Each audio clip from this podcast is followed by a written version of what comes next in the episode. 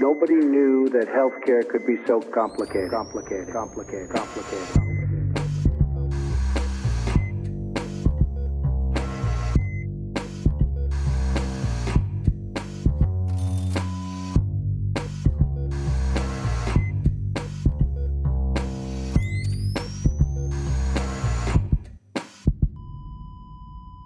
Salut und herzlich willkommen zu Gesundheit macht Politik Episode 103 mit der Aufnahme am 15. Januar 2023. Unsere erste Episode 2023. Wieder am Mikrofon für euch und entschuldigt, dass ich diese ganzen Titel dazu weglasse, weil die werden immer konfuser für mich. Claudi Czernik natürlich. Schön, dass du da bist. Hallo. Hallo. Und Pascal Nolderik. Moin, Pascal. Moin. Und ein etwas übernächtigter, bei mir kann ich ja sagen, Podcastpfleger Philipp Schunke. Salut allerseits. Bevor wir richtig loslegen, nochmal einen riesen Dank an zwei Spender und zwar an den Winfried. Mit drei Ausrufezeichen habe ich das gemacht. Wir freuen uns riesig und danken mit vollem Herzen und natürlich auch an den Johannes, der uns ja kontinuierlich unterstützt. Das hilft uns sehr. Dankeschön. Dankeschön. Und dann können wir eigentlich zu, was unsere Hörerinnen heute erwarten dürfen, Claudia. Mhm, genau, heute ist alles ein bisschen anders. Nee, eigentlich Was? nicht alles. Nur eine Sache ist etwas anders. Darauf war ich nicht vorbereitet. Ne, wir haben heute kein Interview. Das ist das, was sozusagen heute anders ist. Aber wir haben natürlich eine Interview-Alternative. Das sind nämlich wir selbst, ähm, weil wir sozusagen die Zeit nutzen wollen, um mal eine kleine gesundheitspolitische Prognose abzugeben für 2023. Ja, was wir so dazu denken. Aber wir haben nichtsdestotrotz auch News, nämlich ein Update zur Krankenhausreform. Es gibt was zur Ausbildung bzw. Studium der Physiotherapeutin. Kurznews zum DIGA-Bericht zum Veröffentlichten und auch die Arzneimittel bzw. die Aussetzung der Festbeträge beschäftigt uns nochmal kurz. Und im Murks, ich habe sehr lange gebraucht, um ja irgendwie eine Überschrift für das zu finden, was Pascal nachher präsentieren will. Ich habe es jetzt genannt Fehlerbalken, beziehungsweise was wurde in dieser Studie überhaupt angestellt. Also Ja, ihr das werdet ist auch nachher eine spannende Frage. hören, genau, was da eigentlich passiert ist. Aber ja, wie bist du denn ins neue Jahr gestartet, Pascal? Relativ ruhig. Ich habe ja zwei kleine Kids und wir haben ja auch gar nichts Spannendes gemacht, außer die größere der beiden Töchter nochmal zu wecken um Mitternacht, damit sie einmal Feuerwerk sieht und war ganz begeistert und wollte noch erstmal nicht mehr ins Bett, aber ansonsten war es ein äh, ruhiger Jahresstart. Ansonsten habe ich direkt darauf schon wieder gearbeitet. Unsere Praxis hatte offen über die Feiertage und dementsprechend wir Vertretung für sehr viele Heidelberger Hausarztpraxen gemacht und Mhm. Dementsprechend viel zu tun gehabt. Aber das ist ja auch nicht, also nicht so dramatisch. Irgendwer muss ja da sein. Und dafür hatten wir jetzt letzte, nein, diese Woche frei Mhm. und haben die ersten drei Tage unsere Praxissoftware umgestellt. Von, ich glaube, den Herstellernamen kann man hier jetzt mal besser nicht nennen. Ne? Das wird nachher noch als Schleichwerbung ausgelegt. Genau, auf jeden Fall. Also seid ihr zufrieden? Oder wird es jetzt als Dissing des Herstellers schon ausgelegt? Nee, nee, nee, genau. Es ist, gibt natürlich ein paar spannende Punkte. Zum einen funktionieren natürlich Sachen nicht so, wie sie sollen. Klar, ne? Das ist ja normal, wenn man Klar, irgendwas umstellt. naja, also im IT im Gesundheitswesen natürlich funktioniert es nicht so, wie es Richtig, geplant ja. Also ich meine, wir haben die Daten konvertiert. Ne? Wir haben so, ich glaube, so 20.000 Patientendaten oder so bei uns von Patienten, die irgendwann mal da waren, bis Mhm. irgendwie Leute, die auch nur einmal da waren oder so auf jeden Fall. So irgendwas in dem, in dem Dreh. Und naja, beim ersten Mal fehlten dann irgendwie 4000 oder so. Und dann war offenbar auch nicht ganz klar, was da jetzt wird. Auf jeden Fall wurde das dann nochmal konvertiert und dann hat es auch geklappt. Und das neue System arbeitet schon sehr anders. Jetzt nicht äh, komplett anders, ne, aber so die Grundfunktionalitäten sind natürlich irgendwie klar gleich, aber Mhm. du musst dich natürlich trotzdem an neue Routinen gewöhnen. Und dann ist es auch ganz spannend, dann pro probierst du irgendwie äh, Sachen noch und nöcher aus und hast dann aber am ersten Arbeitstag natürlich trotzdem Dinge, die du vorher nicht ausprobiert hast, weil du gar nicht alles Mhm. testen kannst an Mhm. einzelnen Mhm. Use Cases und dann auch Dinge haben wir zum Beispiel nicht getestet, weil da haben wir ja nichts geändert, ja, theoretisch.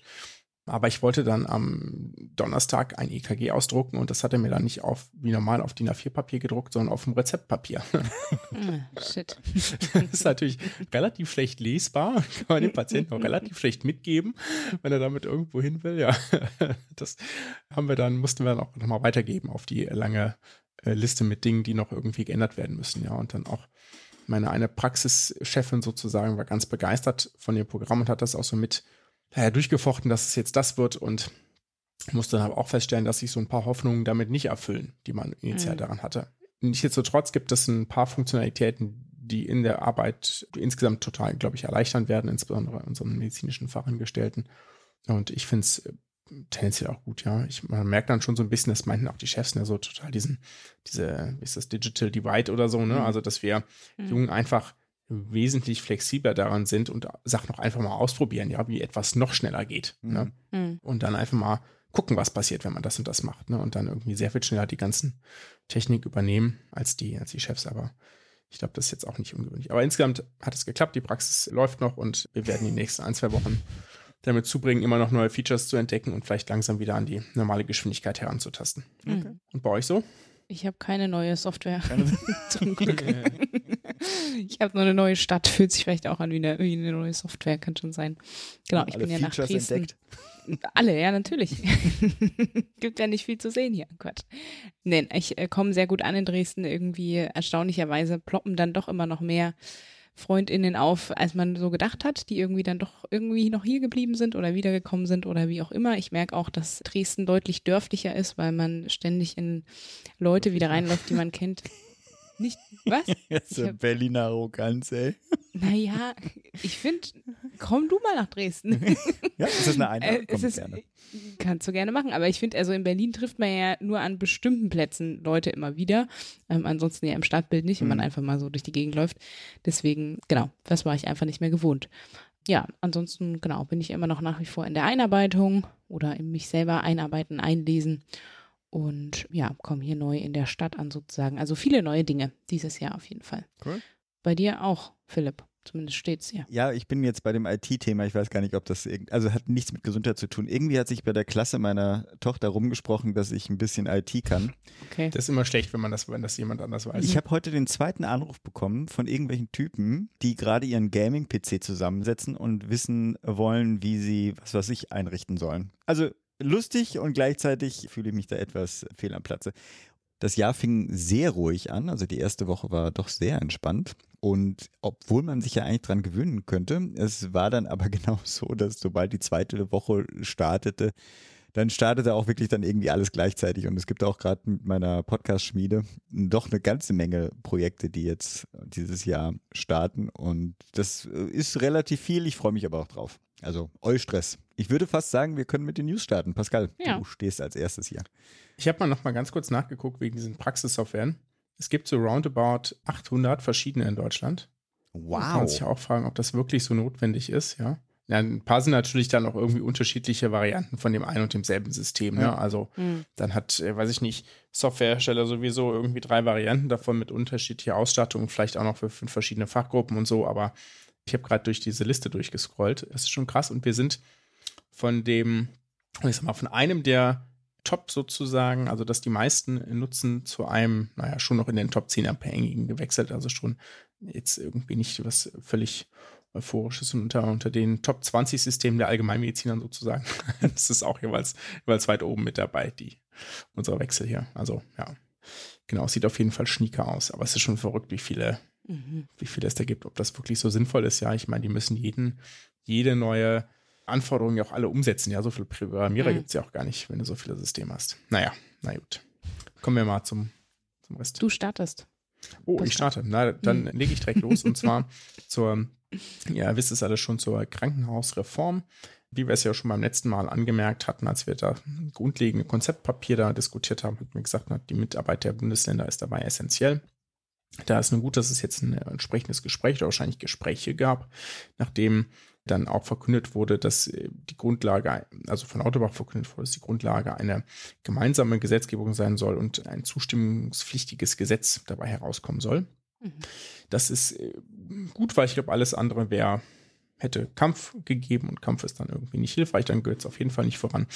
Relativ sportlich finde ich, dass bis zur Sommerpause ein Entwurf vorliegen soll Mhm. und dann quasi bis Jahresende ein zustimmungsfähiges Gesetz stehen soll. Also das ist schon sportlich. Laumann, also Gesundheitsminister aus NRW, sagt dazu auch, ob das so in kurzer Zeit gelingt, würde er zu bezweifeln wagen. Denn, äh, und er hat ja gerade in Nordrhein-Westfalen, das muss man mir ja zugutehalten, wirklich eine gute oder eine ambitionierte zumindest, ich weiß nicht, ob sie gut wird, sehen wir dann im Verlauf, Krankenhausreform eingeleitet und sagt, äh, ich weiß selber, wie lange die Verbreitungszeiten bei uns waren. Das glaube ich auch. Also jetzt, ich sag mal, bis Ende 24 hätte ich realistisch gefunden. 23 bin ich mal gespannt, ob das wirklich klappt. Aber andererseits, ne, wenn wir es jetzt, da kommen wir ja quasi fast schon zum Ausblick, ne, wenn das jetzt hier in 24 sozusagen nicht final wird, dann kommt es 25 nicht, weil da ist äh, Wahl.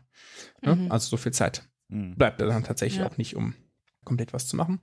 Und es soll quasi vorgelagert ein kleines Versorgungsgesetz. Das finde ich ganz gespannt, gespannt, wie klein das wirklich wird, ob das dann auch wieder so ein Omni riesen Omnibusgesetz dann doch wird oder nicht, wo dann weitere Sachen schon mal festgezurrt werden sollen. Da bin ich mal gespannt, was daran dann alles stehen Mhm. wird. Das ist soweit Mhm. zur Krankenhausreform.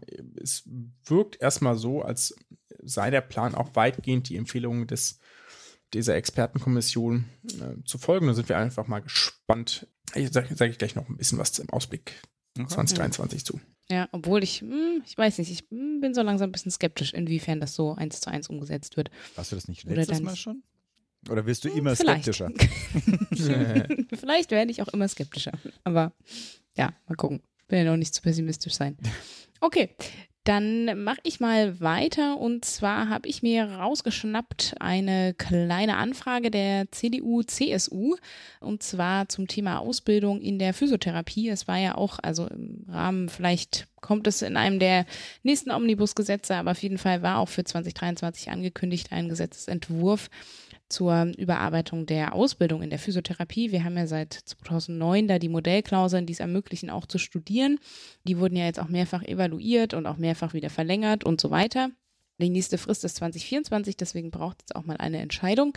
Und die große strittige Frage, die die Community in den letzten Wochen und Monaten beschäftigt hat, ist nämlich die Aussage der Teilakademisierung. Also an verschiedenen Stellen fiel immer wieder dieses Wort. Eigentlich ist man davon ausgegangen, dass der nächst größere Schritt jetzt wirklich dieser Schritt ist zu sagen, wir akademisieren voll und machen quasi nur eine Ausnahme für die medizinischen BademeisterInnen. Aber ja, jetzt gab es sozusagen diese kleine Anfrage der CDU, CSU und mit damit verbunden die Antwort der Bundesregierung. Und da steht eigentlich ja deutlich drin, dass, ich zitiere jetzt mal hier, der zur Diskussion gestellte Konzeptentwurf basiert auf dem Gedanken, einen berufsfachschulischen sowie einen hochschulischen Beruf in der Physiotherapie mit jeweils spezifischen und ausdifferenzierten Kompetenzen vorzusehen. Genau, und dabei soll eben der berufsfachschulisch ausgebildete Beruf in der Physiotherapie grundsätzlich auch künftig mindestens die Tätigkeiten in der Versorgung abdecken, die bisher durch MasseurInnen und medizinische BademeisterInnen abgedeckt werden, sowie durch PhysiotherapeutInnen erbracht werden. Also sozusagen die, das Versorgungsspektrum bleibt gleich. Aber der hochschulisch ausgebildete Beruf in der Physiotherapie soll eben noch darüber hinaus abgrenzbare Kompetenzen umfassen. Welche genau das sein sollen, steht jetzt hier noch nicht drin.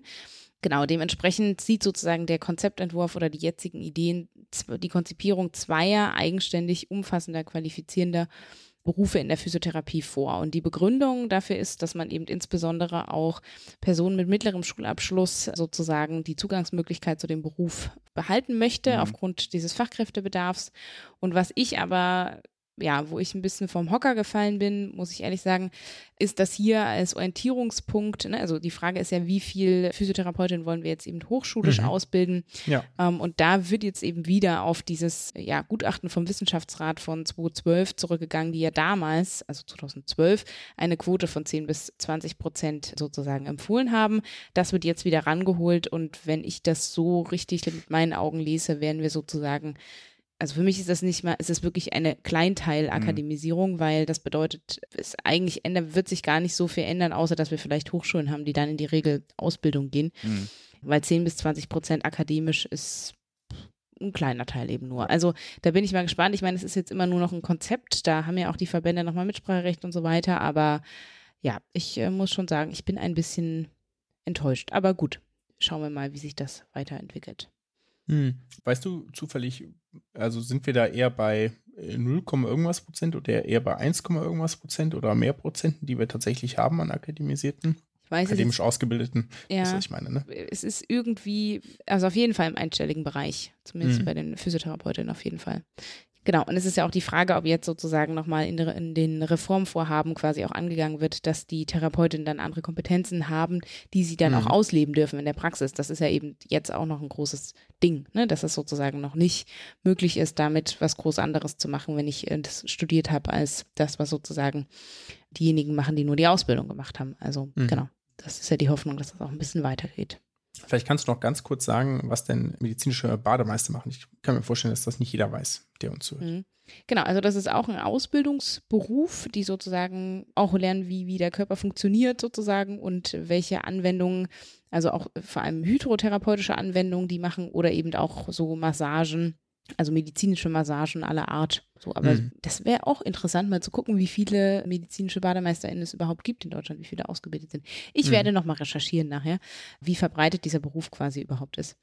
Aber auf jeden Fall, was ich weiß, dass man auf jeden Fall dann, wenn man diese Ausbildung gewählt hat, dann vereinfacht auch eine Physiotherapie-Ausbildung oder verkürzt dann nochmal eine Physiotherapie-Ausbildung draufsetzen kann. Gut, dann, oder nicht gut, aber kommen wir zu den Kurznews. Da hat jemand hier was reingeschrieben, von dem ich nicht weiß, wer es geschrieben hat. Ich habe das reingeschrieben. Also würde ich einfach mal weitermachen. Wir hatten das ja in den letzten Episoden auch schon angesprochen und es wurde ja medial auch sehr, ja gut, ist die Frage, ob es hochgekocht wurde oder ob es eben wirklich gekocht hat, im, gebrodelt hat im Kessel. Und zwar die äh, Arzneimittelknappheit, insbesondere auch bei Kinderarzneimitteln. Und da hat man jetzt nach schnellen Lösungen gesucht und Karl Lauterbach hat sozusagen den GKV-Spitzenverband gebeten, eben bestimmte Festbeträge für Kinderarzneimittel zu überprüfen, um, ob es eben möglich ist, dass diese aufgehoben werden können.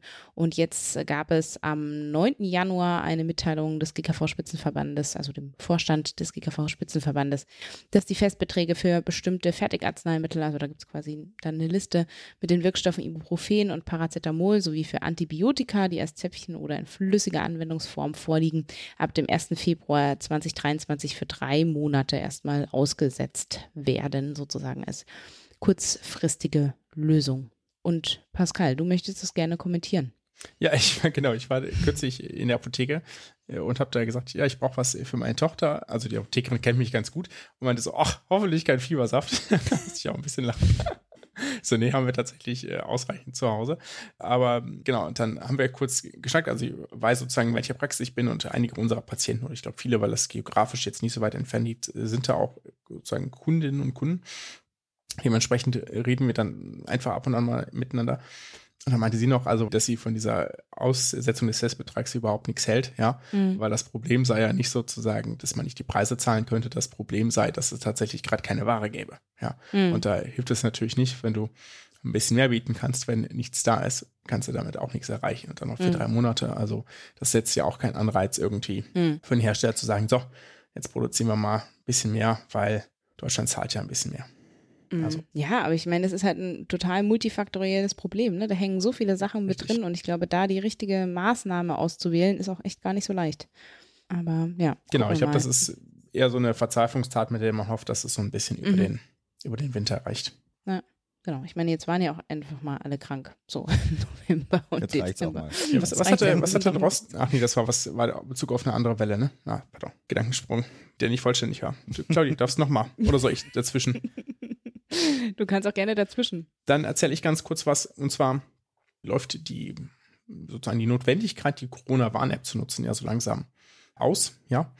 Und eigentlich war das ja auch so geplant, dass diese App eben exakt sozusagen für die Corona-Pandemie genutzt werden sollte. Das war auch das Mhm. ähm, naja, politische Versprechen.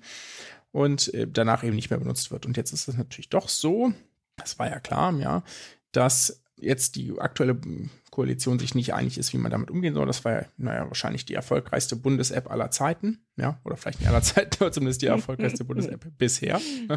Ich würde befürchten, dass es auch vielleicht aller Zeiten ist. Auf jeden Fall hat die, hat die einen guten Dienst getan.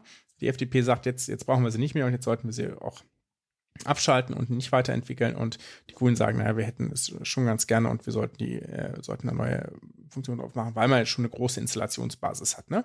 So, Mhm. das ist natürlich so, aber ich, also ich würde sagen, naja, allein sozusagen, um dieses politische Versprechen zu halten, ja, und auch allen sozusagen, die gesagt haben, ich installiere mir das auch, wenn ich da irgendjemandem nicht ganz so sehr traue, äh, macht man natürlich keine, keinen Gewinn, wenn man dann im Nachhinein sozusagen das Versprechen nicht einhält, da jetzt doch was anderes draufpackt, was möglicherweise andere Funktionen hat, andere Dinge auslesen mhm. kann, etc. etc. Ne? Also das ist ja alles eigentlich nicht im Sinne dieser, dieser Applikation gewesen. Dementsprechend wäre ich da ausnahmsweise mal, mal näher bei der Position der FDP. Oh. haben, wir, haben wir festgehalten. Ist notiert. Gut. Dann würde ich sozusagen weitermachen und ich glaube damit ja auch schon die Runde schließen der News. Richtig. Und zwar habe ich nochmal auch nochmal Punkt Digitales. Es gab jetzt vor kurzem einen DIGA-Bericht, also digitale Gesundheitsanwendung des GKV-Spitzenverbandes, die sozusagen die Anwendung mehr oder weniger kritisiert haben. Dann kam natürlich prompt zurück eine Kritik des Spitzenverbands Digitale Gesundheitsversorgung, die gesagt haben, ihr bewertet das nicht neutral, wir brauchen doch hier den Fortschritt und so weiter. Ich fand diesen äh, Schlagabtausch sehr spannend. Aber worum geht es eigentlich? Also es gibt ja ein DIGA-Verzeichnis beim BfArM, beim Bundesinstitut für Arzneimittel und Medizinprodukte. Und jetzt in dem Bericht sozusagen wird dargestellt, dass für viele der Anwendungen eben noch keine positiven Versorgungseffekte nachgewiesen werden können und dass es quasi auch zu teuer ist. Der Hintergrund ist, dass unabhängig der Frage, ob jetzt eben ein Nutzenbeleg vorliegt oder nicht, besteht innerhalb des ersten Jahres nach der Aufnahme ins DIGA-Verzeichnis für die Hersteller die Möglichkeit, den Preis für ihre DIGA beliebig festzulegen sozusagen. Und die Kassen müssen das zahlen. Da hat man jetzt, also ich werde auch die Gegendarstellung sozusagen nochmal verlinken vom Spitzenverband Digitale Gesundheitsversorgung die natürlich gesagt haben, aber es bedeutet, also man muss ja sozusagen auch wissenschaftliche Nachweise äh, liefern, um überhaupt sozusagen in das DIGA-Verzeichnis aufgenommen zu werden. Dann sind aber auch einige wieder rausgeflogen aus dem DIGA-Verzeichnis, wie auch immer. Weiter ist es so, dass diese Apps auf Rezept, ich weiß nicht, Pascal, wie du die verschreibst, wie die bei dir auch angekommen sind in der Praxis, aber zumindest jetzt die Ärztezeitung schreibt, dass sie in der Versorgung noch nicht angekommen sind, denn seit Anfang 2022 bewegt sich die monatliche Menge der eingelösten hm. frei Schaltcodes quasi auf einem unveränderten Niveau, immer so zwischen 10.000 und 12.000.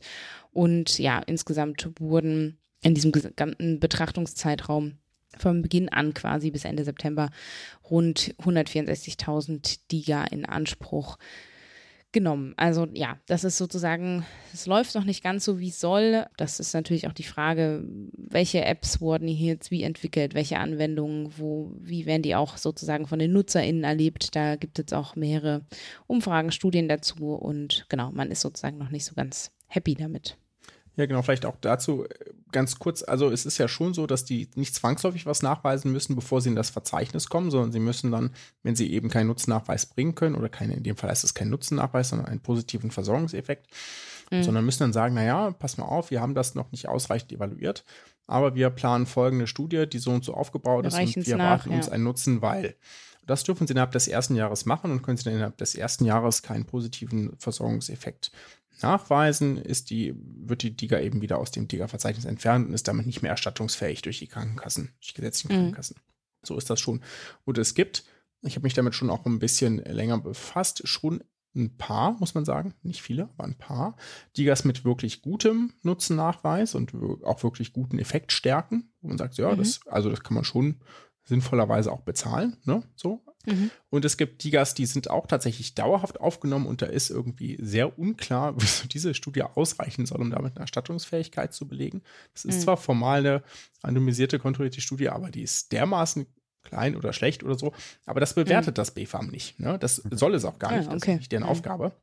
Sondern es sagt, okay, wurde Studie durchgeführt, ein positiver Effekt wurde gefunden, ja, fertig. Ne? So. Mhm. Und dann kann das sozusagen, also das, das macht sozusagen der GBA ja auch nicht selbst, sondern der lagert das ja auch aus an das EQUIC, ne? Also die, mhm. die Bewertung selbst, ne? Statt, also ist ja auch sinnvoll, dass Bewertung und Entscheidung institutionell getrennt sind. Aber sozusagen, dass man das versteht, ja, nicht sozusagen, nur weil etwas dauerhaft aufgenommen worden ist, heißt das nicht, dass die Belege dafür irgendwie exzellent sind. Ja, das wäre schön, mhm. ist aber nicht so. Ne? Mhm. Und dementsprechend, ja, also ich habe bislang tatsächlich eine DIGA verordnet nur. Das hatte ich, glaube ich, vor ein paar Monaten schon mal erzählt. Und das hat sich bisher auch nicht geändert, weil es gab mal zwischendrin jemanden, der interessiert war, aber das dann sich dann angeschaut hat und dann aber auch mhm. noch nicht, mhm. doch nicht wollte. Ne? Also, mhm. wenn es irgendwie eine gute Indikation gibt, ja, warum nicht? Aber ich weiß jetzt mittlerweile auch, welche wo ich Leuten auch eher sozusagen anraten würde und wo ich Leuten eher abraten würde, weil ich mhm. von dieser, von der App selbst nicht so viel halte. Ja, gucken wir mal. Gut. wir sagen die ganze Zeit, gucken wir mal, gucken wir mal, gucken wir mal. Und Gucken wir jetzt mal. machen Jahr wir Auf 2023. Genau. Schauen wir mal so, was unsere gesundheitspolitischen Hoffnungen und Befürchtungen sind für 2023. Mhm. Philipp, willst du vielleicht starten? an. Ja. Ich fangen dachte, wir an. enden auf einer positiven Note. Ah, sehr schön. Gut, ja, schön für den Spannungsbogen. Und ich darf jetzt als der Pessimist in der Runde jetzt starten. Dabei sind nicht so, also ich meine, das Jahr ist noch zu frisch, als dass jetzt zu viele äh, pessimistische Strömungen bei mir sozusagen überhand genommen haben. Ich habe jetzt die 2017 mal, also die Neugestaltung der Suizidhilfe aufgegriffen. Kam mir gerade mal, weil die letzten öffentlichen Anhörungen sind ja gelaufen und ja, ich habe noch nicht viel Neues gehört, sag ich mal so. Und deswegen bestehen die Befürchtungen weiter, dass einfach in der Aufsplittung der halbliberalen und dann liberalen Gesetzesentwürfe Künast und Helling-Pla es dann, wenn es nicht zu einer Einigung kommen sollte oder einer Einsicht bei den Künast-UnterzeichnerInnen, dass der Helling-Pla-Vorschlag dann doch der bessere ist, Hm. dass es dann einfach aufgrund der Dynamiken der parlamentarischen Arbeit dazu kommt, dass tatsächlich der konservative neue 217er und 217a dann eine Mehrheit findet. Womit dann wieder, also anzunehmen ist, dass es wieder vom Bundesverfassungsgericht landen wird und eine ja deutlich restriktiverer Zugang zur Suizidhilfe in Deutschland zumindest temporär bestehen würde. Ja, das ist meine primäre Befürchtung jetzt, wenn ich nur eine nennen sollte. Mhm. Wie sieht's denn bei euch aus? Also, ich habe hingeschrieben, aus der angekündigten Revolution wird nichts. Also, was ich damit meine, ist, also Welche bezieht sich Revolution? sozusagen, genau, Karl. Lauterbach hatte doch, genau, das so ein bisschen, ne, diese Klinikreform sozusagen als Revolution bezeichnet. Ich meine damit aber sozusagen die, ja, allen, alle Gesetzespakete, die noch so kommen. Das sind natürlich sehr, sehr viele Sachen, die jetzt, die er in die Hand nehmen will, die angegangen werden sollen. Ich habe ein bisschen Sorge, dass das so eine Flickschusterei wird und dann sozusagen alles, ich hatte ja das ja, glaube ich, in der letzten Episode auch schon gesagt, dass es auch meine Befürchtung ist, dieser Kommissionsvorschläge, ne, dass die dann nochmal durch alle Hände gehen, jeder schraubt ein bisschen was drum rum und dann am Ende haut sozusagen nicht mehr hin. Das ist natürlich auch die große Frage, wie geht das jetzt mit der ambulanten Versorgung einher? Ne? Da sind ja auch nochmal neue Dinge geplant. MVZs, ja oder nein, Investorenhand, ja oder nein. Ne? Das ist, also es sind viele Veränderungen, die in der Pipeline sind, aber letztlich ist es ja auch so, wenn ich an allen kleinen Zahnrädchen drehe, muss ich auch irgendwie gucken, dass ne, das große Ganze quasi dann trotzdem noch funktioniert oder eben besser funktioniert. So. Das ist so ein bisschen meine, meine Sorge, ohne dass ich mich jetzt quasi auf ein explizites Thema festlegen will, aber natürlich auch so der Punkt ne, mit der Ausbildung in der Physiotherapie, also wie, wie anders wird die dann wirklich werden und wie gut wird dieser Schritt, wenn er jetzt, oder ne, wenn, die, das Vorhaben einmal angepackt wird, wie gut wird es jetzt auch zu Ende geführt und da wirklich auch was verändert. Das sind so meine Mhm. Sorgen. Pascal? Mhm. Ja, dieses Revolution wird nichts, das passt fast auch zu meinem Punkt, weil ich hier Finanzen aufgeschrieben habe. Also ich Mhm. Sorge mich so ein bisschen um die F- Finanzen im Gesundheitswesen. Jetzt sieht ja die Finanzlage Mhm. für 23 erstmal noch stabil aus, aber das war ja schon ein ziemliches Gemurkse, das hinzukriegen. Mhm. äh, mit irgendwie hier irgendwo Geld wegnehmen, da irgendwo Geld wegnehmen und die äh, Sorge sozusagen nochmal mehr mit Fokus auf die Schuldenbremse, vielleicht sinkende Etats in den Ministerien für f- 2024 und sozusagen, dass jetzt nicht mehr so viel Puffer übrig ist, wie das noch war. Ja, selbst wenn wir Mhm. jetzt nicht in eine tiefe Rezession reinschlittern, aber zumindest wenn jetzt irgendwie nicht grandios irgendwas steigt, sehe ich da eher wenig Geld, Geldspielräume sozusagen zur Verfügung und das beeinflusst natürlich so Reformbemühungen Mhm. auch ganz gewaltig, Mhm. weil man sich dann so überlegen muss, welche dieser ganzen Reformen, die man angehen möchte, Mhm. möchte man Leisten. umsetzen, weil die allermeisten kosten ja erstmal Geld, ja. Selbst Ja. wenn man sagt, okay, das spart ja langfristig Geld, ist es ganz mir jetzt nicht bekannt, dass man irgendwas hat, wo man sofort Geld mit sparen kann. Ja. Ja. Und das ist dann natürlich ein Problem. Selbst wenn man jetzt nur so was Banales nimmt, haben wir noch gar nicht lange nicht mehr drüber geredet, aber wie jetzt irgendwie die schon x Jahre verschobene Reform der Approbationsordnung mal wieder, also Mhm. nicht Reform, sondern Weiterentwicklung der Approbationsordnung mit dem Masterplan Medizinstudium 2020. Auch das wäre ein Finanzaufwand wahrscheinlich ein lächerlich kleiner im Vergleich zu vielen anderen Punkten im Gesundheitswesen, aber wenn man auch den wieder packt und sagt, ah, das müsste kosten uns auch noch mal so und so viel Millionen, das ist, ist man vielleicht eher zurückhaltend bei solchen Dingen. Mhm. Und das könnte, oder so ein bisschen die Sorge, dass das vielleicht auch dann Mitte des Jahres die eine oder andere Reformbemühung ausbremst, wenn man sieht, was alles vielleicht doch nicht geht oder sich zwischen bestimmten Projekten entscheiden muss. Aber Mhm. jetzt kommen wir zu denen, worauf wir uns vielleicht freuen oder was uns Hoffnung macht. Dann mach doch gerade weiter. Da bin ich ja gespannt. Achso, äh, ja. ich kann auch gleich weitermachen. Dann nehme ich mal den äh, Punkt, den wir gerade schon angesprochen haben, mit der Krankenhausreform oder Revolution, naja, eher Reform, ne? Ich bin da relativ hoffnungsvoll, dass zumindest ein guter Teil davon etwas wird. Und zwar Mhm. deshalb, weil Lauterbach sich eigentlich nicht erlauben kann, dass noch ein Thema hinten runterfällt. Ja, der wollte ja sozusagen der Pandemieminister werden. Das wurde jetzt ja nichts. Äh, sicherlich zum einen, weil er selbst nicht gut verhandelt hat, zum Beispiel mit dem Justizminister. Dann ist die Impfpflicht ja grandios gescheitert. Ja, das ist ja Mhm. durchaus, also nicht er alleine schuld, aber es ist jetzt nichts, womit er irgendwie glänzen konnte. Und jetzt irgendwie die ganzen äh, Zurücknahmen etc. aller möglicher Pflichten ist jetzt irgendwie auch nichts, wo er und jetzt hat er, hat er nicht mal irgendwie eine tolle Welle gehabt. Also Sind wir nicht bei den Hoffnungen gesprochen, jetzt ne? gerade? Ja, war ich auch gerade irritiert, ja. Ja, ich- warte, warte, warte, warte. Das kommt noch, der Punkt kommt, der Punkt kommt. Ne? Und deswegen denke ich so, er wird genug Druck haben und er kennt so, das okay. System auch gut genug in, im Krankenhausbereich, dass er denken wird, naja, das muss jetzt was werden. Hm. Mhm. Ich möchte sozusagen als, ich bin jetzt nicht der Pandemieminister, aber vielleicht derjenige, der nochmal eine gute, strukturierte Krankenhausreform geschafft hat, wie er sozusagen die letzte, des, die Einführung des DRG-Systems war, die ja auch Dinge vorangebracht hat. Hm. Viele andere nicht, aber bestimmte Dinge hat sie auch geschafft. Und so habe ich die Hoffnung, dass da sozusagen viel Prestige und etc. von ihm dranhängt. Und ich denke, dass sich sozusagen die gesundheitspolitische Diskussion auch so lange um dieses Thema gedreht hat und so viele Konsensdinge geschaffen hat, dass bestimmte Dinge davon zumindest umgesetzt werden. Ich wäre ja schon relativ zufrieden, Mhm. bin ich auch, muss man sagen, bin ich vielleicht mit wenig zufrieden, wenn wir es denn schaffen würden, quasi in Deutschland verbindliche Level von Krankenhäusern zu definieren, Mhm. sozusagen. Das Krankenhaus ist, ist, ist auch egal, wie man es nennt, Grundversorgung, Regelversorgung, Mhm. wie auch immer, spezialisierte Versorgung, Maximalversorgung, wie auch immer, ja, dürfen heißen, wie sie wollen, Level, Ebenen, was auch immer. Und denen bestimmte Leistungsbereiche zuzuordnen, zu sagen, die dürfen das machen, Mhm. und klar, im allergrößten Notfall, ne, wenn du jetzt hier irgendwie Massenanfall von Verletzten hast, ist natürlich äh, alles ausgehebelt, ja. Mhm. Aber sonst sozusagen, du darfst das machen, den Rest aber nicht abbrechen, du darfst das machen, den Rest aber nicht abbrechen. und So. Wenn wir das sozusagen mit einer Reform schon schaffen würden, dann Mhm. wäre strukturell, glaube ich, schon sehr viel gewonnen in Deutschland für die weitere Planung. Aber ja, ich habe natürlich äh, Hoffnung, dass es schon, schon darüber hinausgeht. Mhm. Ja, das sekundiere ich. Ich äh, drängel mich mal Mhm. vor, weil ich Ja, bin mir bitte? fast sicher, dass äh, du, wenn wir schon mit einer positiven Note enden sollen, dass du dafür besser geeignet bist als ich. Deswegen schiebe ich nur dazwischen, das geht mir auch so. Ehrlich gesagt macht es auch so ein bisschen Lust, würde ich fast sagen, dem zu folgen. Also wenn das natürlich auch ein enormer Zeitdruck ist, aber gleichzeitig, das werden wir in diesem Jahr erfahren, ob das denn klappt oder Mhm. nicht. Insofern, ich habe da noch die Hoffnung, dass es äh, vorangeht.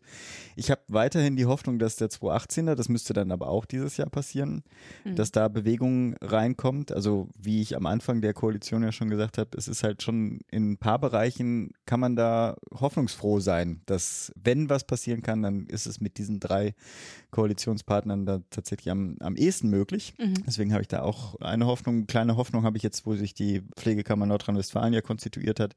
Und da würde ich schon hoffen, dass das eine, also das am besten natürlich erste Erfolge zu verzeichnen sind und dass sowieso dieser ganze Prozess vielleicht auch eine positive Ausstrahlung auf andere Bundesländer hat und dann doch vielleicht der Pflegekammer-Konstituierungsprozess in Deutschland etwas ähm, neue Fahrt aufnimmt.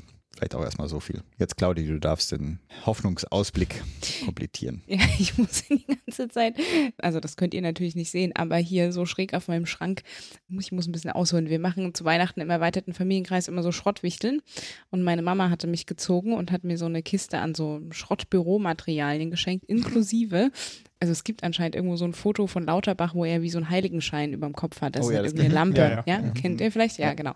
Auf jeden Fall habe ich dieses auch geschenkt bekommen in einem schön. schönen Bilderrahmen eingefasst. Mhm. Eine Büroschrottkiste. Und der guckt mich hier die ganze Zeit von oben so an, weil ich den natürlich aufgestellt habe hier.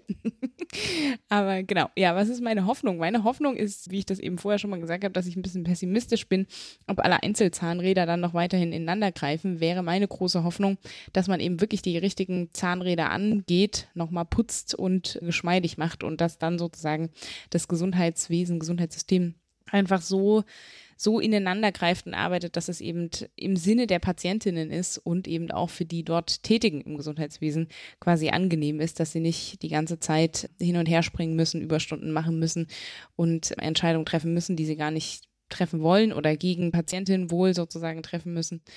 Ja, das ist so meine Hoffnung, weil ich schon denke, dass ja einfach ein Riesen, ich mag zwar immer dieses Window of Opportunity nicht, aber es ist schon ein großes Möglichkeitsfenster da für Veränderungen und dass die auch in die richtige Richtung gehen und dass man, glaube ich, jetzt in einigen Bereichen auch erkannt hat, es muss jetzt dringend was getan werden. Also wir müssen jetzt Reform angehen. Wir können jetzt nicht uns zerstreiten. Das wurde ja auch mehrfach betont im, bei der Krankenhausreform. Auch wenn wir uns nicht mögen, wir müssen uns ja an einen Tisch setzen und gemeinsam Lösungen finden, weil sonst fährt der Karren so gegen die Wand. Das ist meine Hoffnung. Dass die goldenen, goldenen 20er jetzt endlich mal starten. So. Ja, zum Crit Love lässt grüßen, ne? Na schön. Gut. Ja, bevor wir zu dem Murks kommen, haben wir natürlich unsere schöne neue und wieder belebte Kategorie der Kontaktanzeigen. Pascal, hast du was gefunden? Ja, ich habe eine bei der Zeitungslektüre entdeckt, nicht ganz so spektakulär, aber eine schöne, wo er jemanden sucht. Ich, 43 Jahre, möchte für dich ab 30 Jetzt wird es ein bisschen kitschig. Kochen und dich mit Kerzen empfangen, wenn du oh. nach Hause kommst. Soweit so schön. Und jetzt kommt der Satz, der mich hat auflesen lassen, sozusagen. Für dich bei dem stärksten Gewitter nachts in die nächste Apotheke fahren, um den Hustensaft zu holen, welchen du brauchst. Das ist bestimmt von der Apothekerlobby. Okay. ja, ich habe mich auch gefragt. Also als zweiten Satz, ja, also soweit ja noch ganz schön. Ich finde, ich lese jetzt nicht weiter vor, weil die Ellen lang ist. Hm. Das war auch keine ganz günstige Anzeige, logischer. ja. Es gibt viele andere Sätze, die auch sehr schön und kitschig daran sind, aber ich glaube, die mehr Leute abholen würden, als dass man sich für auf den Weg zur, zur, zur Apotheke macht, Hustensaft. Aber vielleicht bin ich auch einfach nicht die Das ist nicht die romantischste ja. Aussage, die man machen kann. Auch beim Gewitter werde ich dir deinen Hustensaft holen. Ich finde es süß. Ich finde es auch toll. Das ist doch großartig. Suchst du auch jemanden, Das ist Versorgungsqualität, ja. Na gut, herzlichen Dank, aber ich würde sagen, dann gehen wir ab zum Murks. Today's doctors, drugs and medical devices truly work medical miracles. But there are some as phony as a $3 bill. Was hast du denn mitgebracht?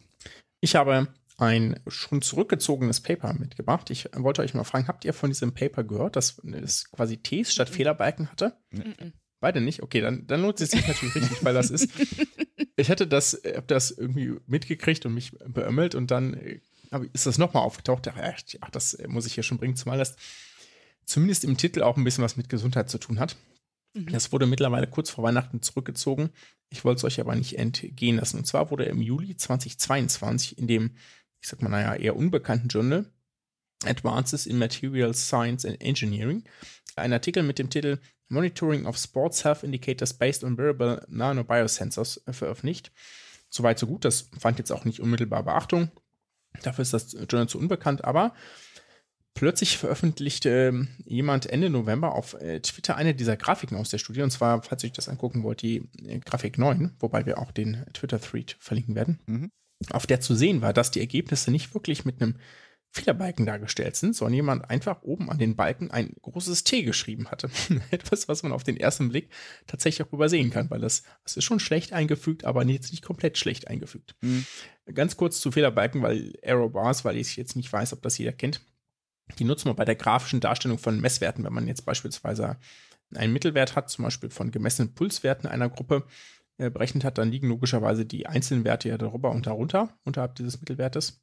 Und sozusagen, je mehr Messungen man hat, desto besser wird üblicherweise die Messung, desto genauer wird der, kleiner wird die Unsicherheit, aber diese Unsicherheit, die man hat, sagt, naja, gut, Werte können quasi von da bis da reichen. Um das auch grafisch darzustellen und nicht nur einfach einen Punkt im Kasten zu mhm. haben, der so wirkt, als wäre es absolut, gibt man meistens die Standardabweichung. Das ist eine, auch etwas, was man berechnen kann mit einem langen Strich an, der oben und unten eine waagrechte Linie hat. Daher dieses T. Mhm. Und die würden das Ende, also das obere und das untere Ende der Standardabweichung darstellen. Das heißt, wenn wir jetzt beispielsweise bei 20 Leuten Grobpuls messen und der liegt im Mittelwert bei 70, ja, könnte die Standardabweichung zwischen 55 äh, bis 85 liegen. Also hätte man jetzt einen Balken sozusagen von zum Beispiel verschiedenen Gruppen, bei denen wir das gemessen haben oder so dann ähm, hätten wir zum Beispiel einen Punkt bei der äh, 70 und dementsprechend und dann liefert die, die eine Linie durch von oben nach unten äh, von 55 bis zur 85. Also sozusagen, die haben jeweils probiert, diesen oberen Teil der, des Fehlerbalkens darzustellen. Genau. Wenn man jetzt vielleicht nicht weiß, was Fehlerbalken sind, das aber überall sieht in anderen Publikationen, also das ist die einzige Erklärung, die ich habe, dann kann man mhm. das vielleicht probieren, mm. mit dem T zu faken, wie diesem Journal. ich weiß jetzt nicht genau, wie man sonst auf diese Idee kommt. Ja. Ja, irgendjemand hat gewitzelt, dass, dass es war nicht, dass die einen T-Test gemacht haben. Ja, ich weiß nicht. Das ist so ein Standtest in der Statistik, ja. Aber diese Aufmerksamkeit für das Paper wurde, führte dazu, dass es dann auch Leute genauer sich angesehen haben. Und das war schon sehr kurios, denn da wurden irgendwie random Daten aus Umfragen inkludiert in diesem Paper.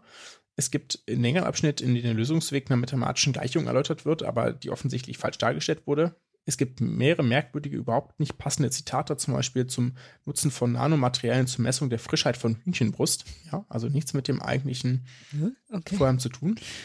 Und das Highlight, das kommt aber nicht recht zum Schluss, nämlich die bemerkenswerte Offenheit der Autoren. Und da zitiere ich mal. Da geht es quasi darum, ob die Daten zur Verfügung gestellt werden für die Nachfragen der Und wenn es geht, auf Deutsch übersetzt. Fachwelt. Hm. Sozusagen, also wenn es ums Datasharing geht, ja, und dann sch- schreiben die da, Datasharing is not applicable to this article as no datasets were generated or analyzed during the current study. Ja, also wir teilen keine Daten, weil für diesen Artikel quasi keine Daten generiert wurden, auch nicht analysiert wurden. Ja, also das, das ist quasi die, die und dann denkst du dir so, was? Also wenn ihr keine Daten generiert habt, das muss ja nicht zwangsläufig sein, du kannst ja auch bestehende Klar. analysieren, aber auch nicht analysiert habt. Was habt ihr dann hier gemacht? Vor allem, was habt ihr da hier bislang ne? dargestellt? Ja, genau. Wir packen noch eine Verlinkung rein zu Retraction Watch, die das Ganze nett und ausführlich kommentieren. Genau. Und die Links sind in den Show Notes. Ja, aber witzig auch, dass der dann veröffentlicht wurde, oder? Also es muss Ja, ist also, ich, schon. also Ja, kleines Journal, keine Ahnung, kann man kleines Journal und das ist bei dieser, also es klingt ja fast wie so ein bisschen wie so ein Predatory Journal, Mhm. ne? Aber das ist es wohl nicht. Aber es ist schon so, dass das maximal peinlich ist für das Journal. Es ist maximal peinlich für die Editors, ne? Mhm. Für die Mhm. die das zu verantworten haben. Weil, naja, wer auch immer das gelesen hat, ob das überhaupt zu einem Peer Review ging, ja, hat Mhm. auf jeden Fall Hm. hat der oder die Peer Reviewers das nicht vernünftig gelesen oder Mhm. gesagt, oh, das klingt zu kompliziert, da habe ich keine Ahnung von, ich approve mal. Und dann, also das, ja, das ist das irgendwie nicht zu erklären, ja. Oder es wollte irgendjemand da irgendeinen Gefallen tun, ich weiß es nicht, auf jeden Fall. Hm. Es ist natürlich gut, dass äh, wissenschaftliche Community schafft, sowas aufzudecken und quasi sich selbst zu bereinigen, ja. Ja, zu befürchten ist natürlich, dass ist nur es. Einzelfälle sind, die dann tatsächlich dann öffentlich werden. Also ich weiß, will nicht Ja. wissen, wie viel tatsächlich in der ähnlichen Qualität einfach veröffentlicht bleiben. Also ich glaube, in dieser Qualität Ja, okay, ist es gut. nicht so Ja. viel, oder? Also, Hoffen wir mal. Das Ja. ist Bleiben wir hoffnungsfroh. Ja, wirklich. Anfang 2023. so grandios schlecht. Ich habe es auch, ich habe es auch genannt, der größte Murks aller Zeiten. Also ich Na. weiß nicht, ob ich schon mal ein schlechteres Paper ge irgendwo gesehen habe. Mal gucken, ob es da einen TrittbrettfahrerInnen gibt, die überall Tees hinmachen. Warum soll ich mir denn die Arbeit machen? Ich Ja. finde, also schlimm. die Tees sind schon ein Hammer. Ja. Ja. Okay. Sind wir durch? Sind wir durch. Yes. Ja. Oder habt ihr noch einen Ab Abschlusssatz für unsere HörerInnen für 2023? Ja, wir wünschen euch auch ein gutes Jahr. einen. Bleibt gesund. Genau. Ja, den wollte ich bringen. Ja. Also los. Bleibt gesund, macht gesund. Nobody knew that healthcare could be so complicated. complicated.